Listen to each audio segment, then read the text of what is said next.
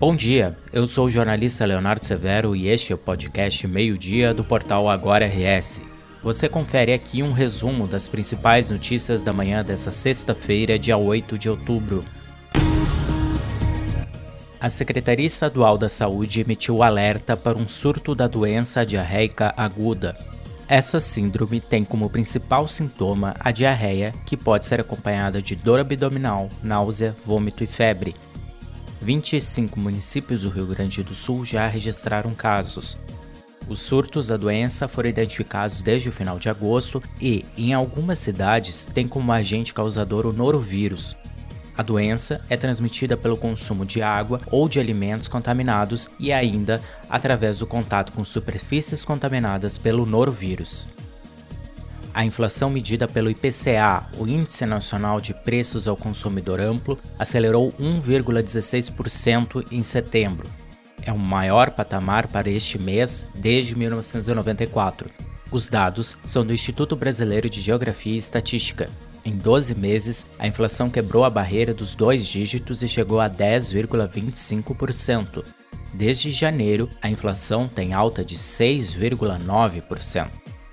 Dos nove grupos de produtos e serviços pesquisados pelo IBGE, oito tiveram alta. O maior impacto foi da habitação, influenciado principalmente pela alta da energia elétrica. Na sequência, vieram transportes e alimentação e bebidas. E um carro pegou fogo na manhã desta sexta-feira em Porto Alegre. O incidente ocorreu no viaduto Dom Pedro I, que fica na Avenida Borges de Medeiros, quase no entroncamento com a José de Alencar. O motorista, de 62 anos, não se feriu. O fogo se alastrou rapidamente, destruindo totalmente o veículo. O trânsito no local já foi normalizado. A sexta-feira iniciou com muita variação de nebulosidade no estado. Ao longo do dia, as instabilidades retornam ao centro e ao norte gaúcho, trazendo chuvas acompanhadas de descargas elétricas. No noroeste e no norte do estado, há risco de temporais localizados com eventual queda de granizo e rajadas de vento e o feriadão será marcado por tempo instável no Rio Grande do Sul. Neste sábado, uma área de baixa pressão atmosférica mantém a chuva em forma de pancadas, ainda com risco de temporais isolados. No domingo, as chuvas se espalham para as demais áreas do Rio Grande do Sul, com chance de chuva forte e rajadas de vento. Segue o risco para granizo.